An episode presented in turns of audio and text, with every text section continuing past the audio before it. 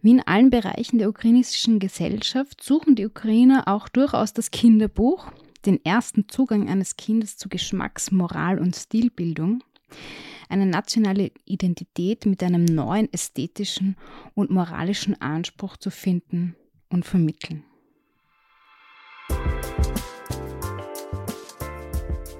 Diverse Kinderbücher, der Podcast.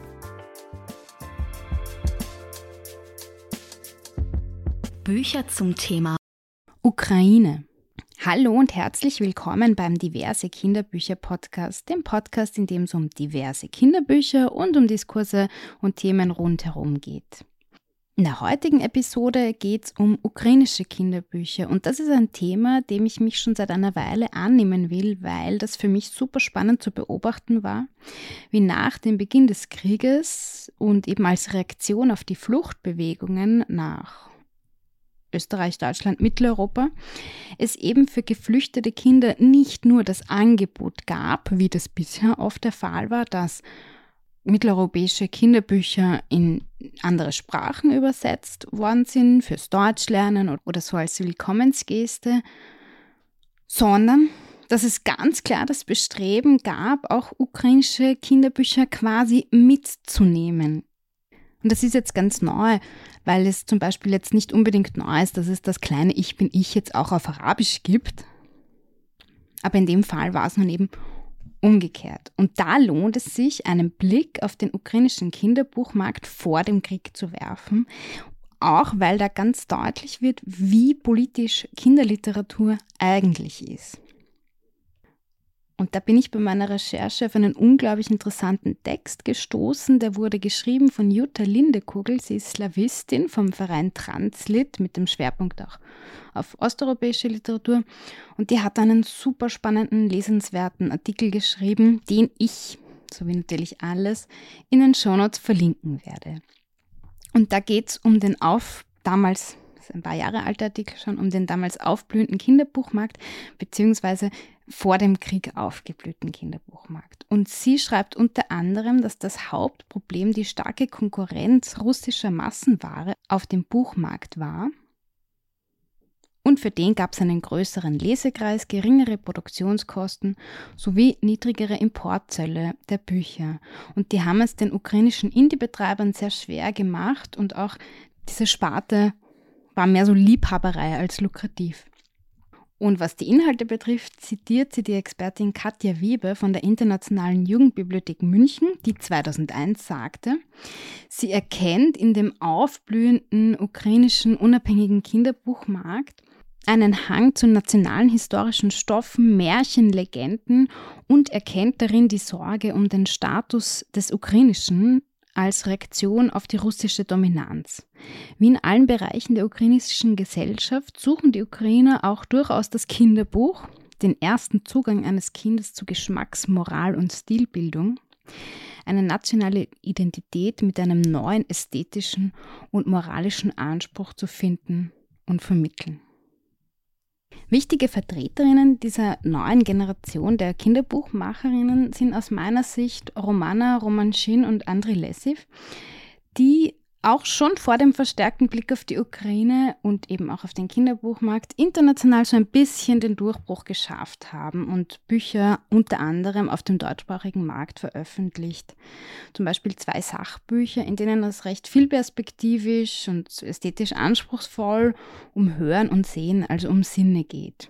Die beiden sind dann auch im Spracheinterview zu Gast, aber vorher möchte ich noch so ein paar Bücher vorstellen und einen Überblick verschaffen. Das Duo hat auch das Bilderbuch Als der Krieg nach Rondo kam geschrieben, das 2022 im Gerstenberg Verlag erschienen ist. Erschienen ist es in der Ukraine bereits 2015 und es ist vermutlich damals vor dem Hintergrund der Annexion der Krim äh, geschrieben worden. Es ist ein erzählendes Bilderbuch mit unglaublich ausdrucksstarken Illustrationen und es geht halt tatsächlich um Krieg. Und es ist beeindruckend und wichtig und durchaus auch ungeschönt. Also in der Geschichte geht es um drei befreundete BewohnerInnen einer kleinen Stadt. Das sind so, so Wesen. Das eine ist so ein bisschen glühbirnenmäßig, das andere ist so ein bisschen ein Luftballonwesen, also es sind so Fantasiegestalten und wirklich sehr, sehr süß auch illustriert. Und sind interessante Charaktere. Und die leben in der kleinen Stadt Rondo und die Luft dort ist kristallklar. Überall blühen Blumen, bis eines Tages der Krieg in die Stadt kommt. Zitat: Die Bewohner von Rondo wussten nicht, was Krieg war. Er kam wie aus dem Nichts. Schwarz und bedrohlich, donnernd und knirschend rollte er auf die Stadt zu, brachte Zerstörung, Chaos und tiefe Dunkelheit. Das Buch ist eine Kriegsparabel voller Schrecken, aber auch mit Hoffnung und das ist auch eigentlich ziemlich spannend, denn zuerst antworten die BewohnerInnen den Krieg in seiner Sprache, also mit Waffen, aber das funktioniert nicht und die drei Freundinnen leisten letztendlich gewaltlosen Widerstand in der Einheit. Also es geht irgendwie auch um nationale Identität. Mit einer riesen Lichtmaschine Zusammenhalt durch ein gemeinsames Lied vertreiben sie den Krieg, zerstören die Dunkelheit und retten die Blumen. Aber Narben bleiben, ebenso traurige Erinnerungen. Die vormals bunten Blumenwiesen blühen nur mehr in Rot. Der rote Mohn ist das Erinnerungssymbol an die Kriegsgefallenen. Ein weiteres Buch der beiden ist ebenfalls 2022 bei Baobab Books erschienen und es ist so eine dieser Klassiker Kettengeschichte, wo immer mehr Menschen dazukommen, um eine Rübe aus der Erde zu ziehen und der Text wiederholt sich immer und wird erweitert. Also super nette Bücher zum Lesen, Lernen. Und tatsächlich wusste ich nicht, dass dieses Märchen konkret original aus der Ukraine stammt und im 19. Jahrhundert vom ukrainischen Schriftsteller Ivan Franko aufgeschrieben wurde. Bemerkenswert an dem Buch ist auch neben der ansprechenden grafischen Gestaltung, die ist fast schon so ein bisschen folkloristisch, dass es auch tatsächlich zweisprachig gedruckt wurde. Also das heißt die Rübe und Ribka, glaube ich. Und jetzt zu einer spannenden Initiative, die auch im Zuge des Kriegsbeginnes gestartet hat. Mitteleuropäische Verlage haben eine solidarische Hilfsaktion gemacht, um Autorinnen, Illustratorinnen und ukrainische Verlegerinnen zu supporten und haben quasi die Bücher adoptiert.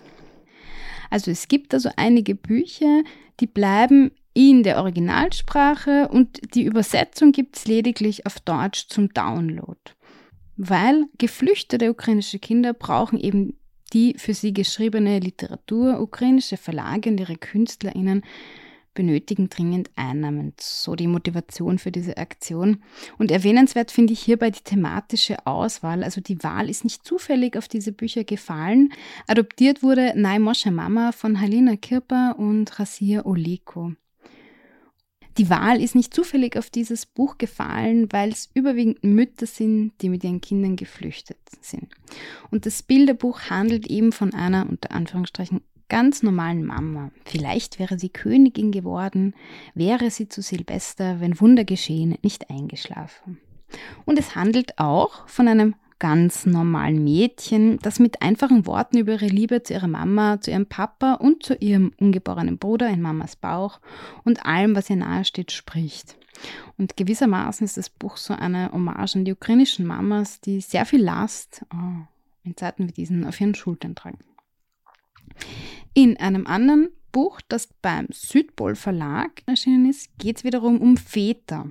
Das ist eine Einschlafgeschichte, ein Vater und ein Sohn zählen Leuchttürme statt Schäfchen zum Einschlafen und entwickeln so ihr eigenes Einschlafritual. Und es geht eben auch um den Leuchtturm im Kiefer Stausee, das für das Kind Sascha ein Symbol für Zuhause und Sicherheit darstellt. Sascha zählt Leuchttürme heißt dieses Buch. Ein Buch, das ich in dem Zusammenhang noch erwähnen will, auch wenn es mit dem ukrainischen Kinderbuchmarkt nicht direkt was zu tun hat. Es ist eben in einem deutschen Verlag, aber auch auf zwei Sprachen erschienen. Es ist keine original ukrainische Publikation. Aber es ist trotzdem in dieser Folge relevant, ist das Buch Baba Anna. Das ist eine Erzählung von der gebürtigen Ukrainerin Jaroslava Black. Sie ist eine deutsche Pfarrerin, die in dem prächtig und super ansprechend von Ulrike Jenichen illustrierten Buch die Erlebniswelt eines Kindes schildert, das mit dem Tod konfrontiert ist. Ihre Erinnerungen aus ihrer Kindheit in der Ukraine mit dem dort lebendigen Brauchtum sind der Ausgangspunkt ihrer berührenden, aber auch fröhlichen Geschichte. Und im Nachwort schreibt ein ukrainischer Journalist, wie wichtig es für das ukrainische Volk ist, seine Traditionen und seine Sprache zu bewahren. Und jetzt noch ein Buch, das thematisch noch ein bisschen weiter weg ist, aber unglaublich spannend ist, eben von den gleichen Duo, von dem, eben von dem gleichen Duo Jaroslava Black und Ulrike Jenichen, die haben vor einigen Jahren schon mal ein Buch rausgegeben. Und das ist das zu Tränen rührende Bilderbuch Zug der Fische. Und das beleuchtet eine Perspektive auf die Arbeitswelt, die sonst meistens unsichtbar bleibt. Das erzählt die Geschichte einer Eurowaisin aus den Karpaten. Und was das genau ist, erklärt der Journalist Keno Versek im Nachwort. Als Eurowaisen werden osteuropäische Kinder, deren Eltern für wenig Geld im Westen arbeiten, bezeichnet. Meist leben sie bei Großeltern oder Nachbarn oder große Geschwister kümmern sich um sie. Also das ist nochmal eine zusätzliche, unglaublich spannende Perspektive auf die Ukraine und ein total wertvolles Buch. Natalia Schaloschwili will ich an der Stelle auch erwähnen, auch wenn sie mittlerweile in Großbritannien lebt und in Mitteleuropa publiziert, wie zum Beispiel 2023 im Knesebeck Verlag. In meinen Augen steht sie trotzdem für einen Teil der neuen Generation ukrainischer Bilderbuchmacherinnen. Und sie hat mit Frau Leo legt los ein wunderbares Bilderbuch auch schon für jüngere Kinder illustriert. Frau Leo ist eine Busfahrerin. Die Tiere, die mit ihr jeden Tag mitfahren, finden dann aber doch Individualverkehr besser. Und dann passiert, was immer was passiert ist. Es werden mehr Straßen gebaut und bessere Straßen. Aber letztlich bedeuten mehr Straßen auch immer mehr Stau. Und das Buch hat ein Happy End. Die Tiere kommen zu Sinnen und sehen ein, dass es ein Blödsinn war und fahren dann weiterhin lieber mit dem Bus. Also voll eine nette Geschichte zu einem immer aktuellen Thema. Jetzt aber zum Sprachinterview und ich freue mich so sehr, dass Romana Romanschin und Andrei Lessiv zu Gast sind, gerade weil ich das Gefühl habe, dass das Interesse am Krieg und daran, wie es den Menschen geht, ziemlich abgeflaut ist. Und ich finde es gut, dass die beiden auch jetzt zu diesem Zeitpunkt von ihrem Alltag erzählen. Sprachi-Interview. Romana und André, wie geht's euch? Wo seid ihr gerade? At the moment, uh, we are in Riga, Latvia, and uh, tomorrow we are heading uh, to Estonia uh, to the reading festival. We are now presenting and promoting our um, books, which are published uh, here and in Estonia. And after a few days, we are going back uh, home in Lviv Mm, and we will continue to to work on our new projects. Yes, because uh, at uh, every day we are staying at our home in Lviv in Ukraine. We just uh, uh at the moment we are making uh, mm, two weeks promoting tour of our books in Latvia and Estonia. Wie können wir uns euren Alltag als Kinderbuchmacherinnen und Illustratorinnen gerade jetzt vorstellen? Frankly speaking, our everyday life is uh, filled with a lot of stress and uh, a lot of news. Uh, sometimes uh, there are too many news. Mm, and also it is very frightening when we get no news from from our friends and from our close ones who are now uh, at the front line. Of course, uh, there are drones attacks. There are um, also missile attacks. In this case, we have to hide in the shelter and wait uh, until the attack will uh, will end. And uh, now we just um, realize that this war will last.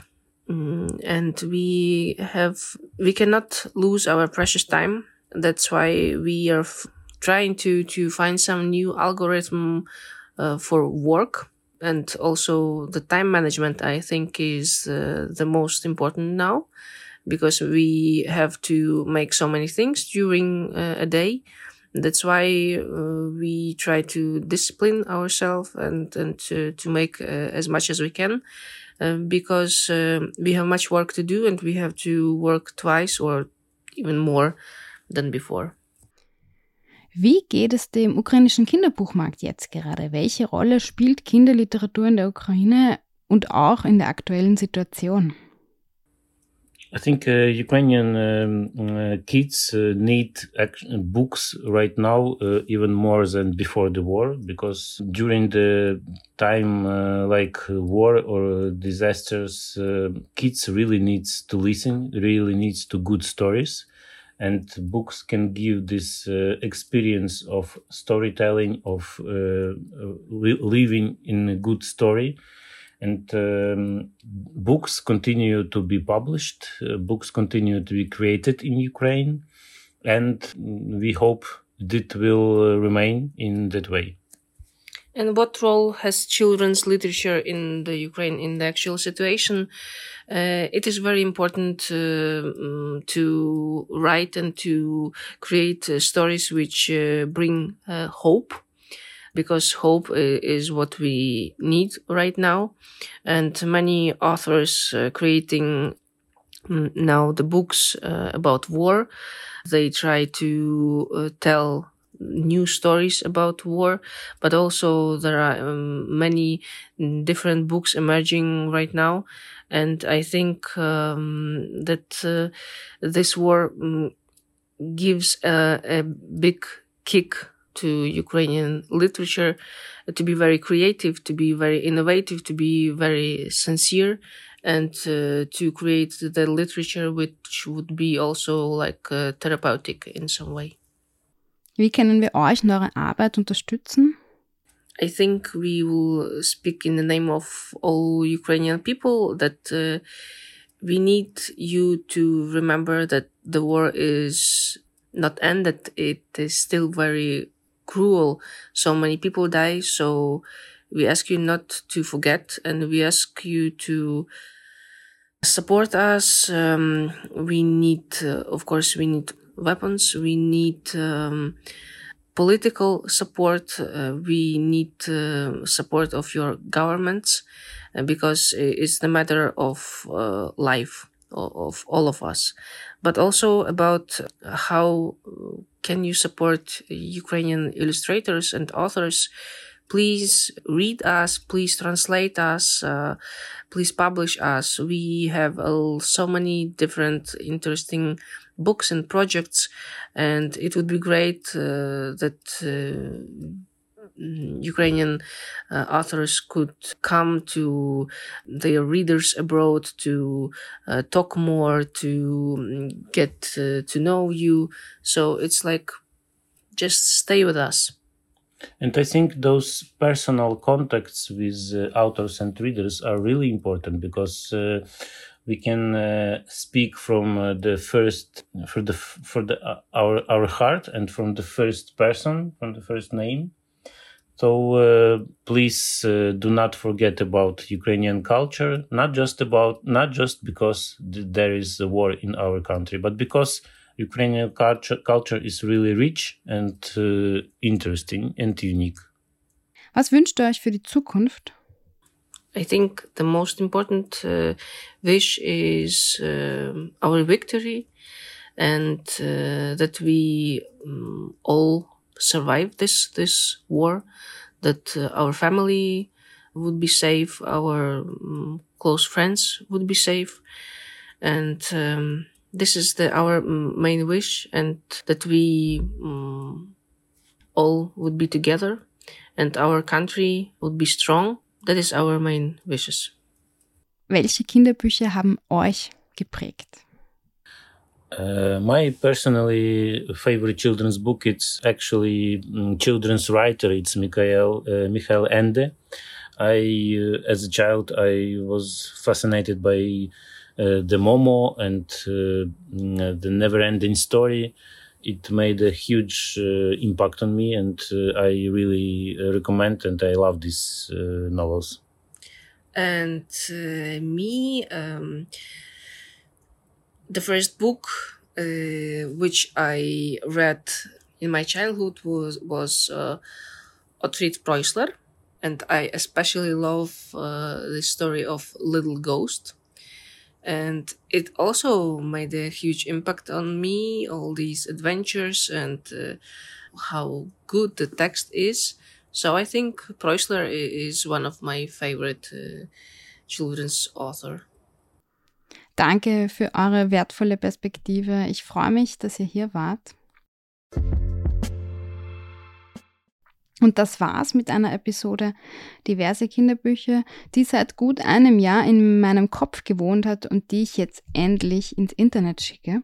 Sämtliche Links und Infos zu den Büchern, zu den Autoren, zu den erwähnten Artikeln findet ihr in den Shownotes und auch einen Link zu meiner Kaffeekasse, weil der Podcast community finanziert ist. Also wenn ihr meinen Content gut findet, dann schmeißt da was rein. Leseratte Roh wird schon schmerzlichst vermisst, das weiß ich und sie wird auch bald wiederkommen. Und es ist auch so, dass ich beschlossen habe, den Podcast von einem Zwei-Wochen-Rhythmus auf einen Monatsrhythmus zu reduzieren, weil ich das Ganze auch nur nebenbei mache und mein Hauptjob doch sehr fordernd ist. Dennoch will ich den Podcast unbedingt weitermachen, weil ich von dem Format sehr überzeugt bin wenn ihr das auch seid, dann, naja, macht das, was man halt so macht. Bewertet ihn mit fünf Sternen auf sämtlichen Plattformen, empfiehlt ihn weiter, kauft ihn auf. Ha. Wir hören uns auf jeden Fall im Juli wieder. Ich wünsche euch einen schönen Sommer.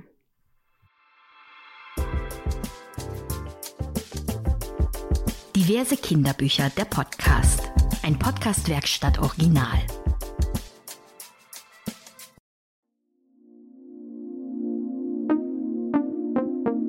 Podcastwerkstatt.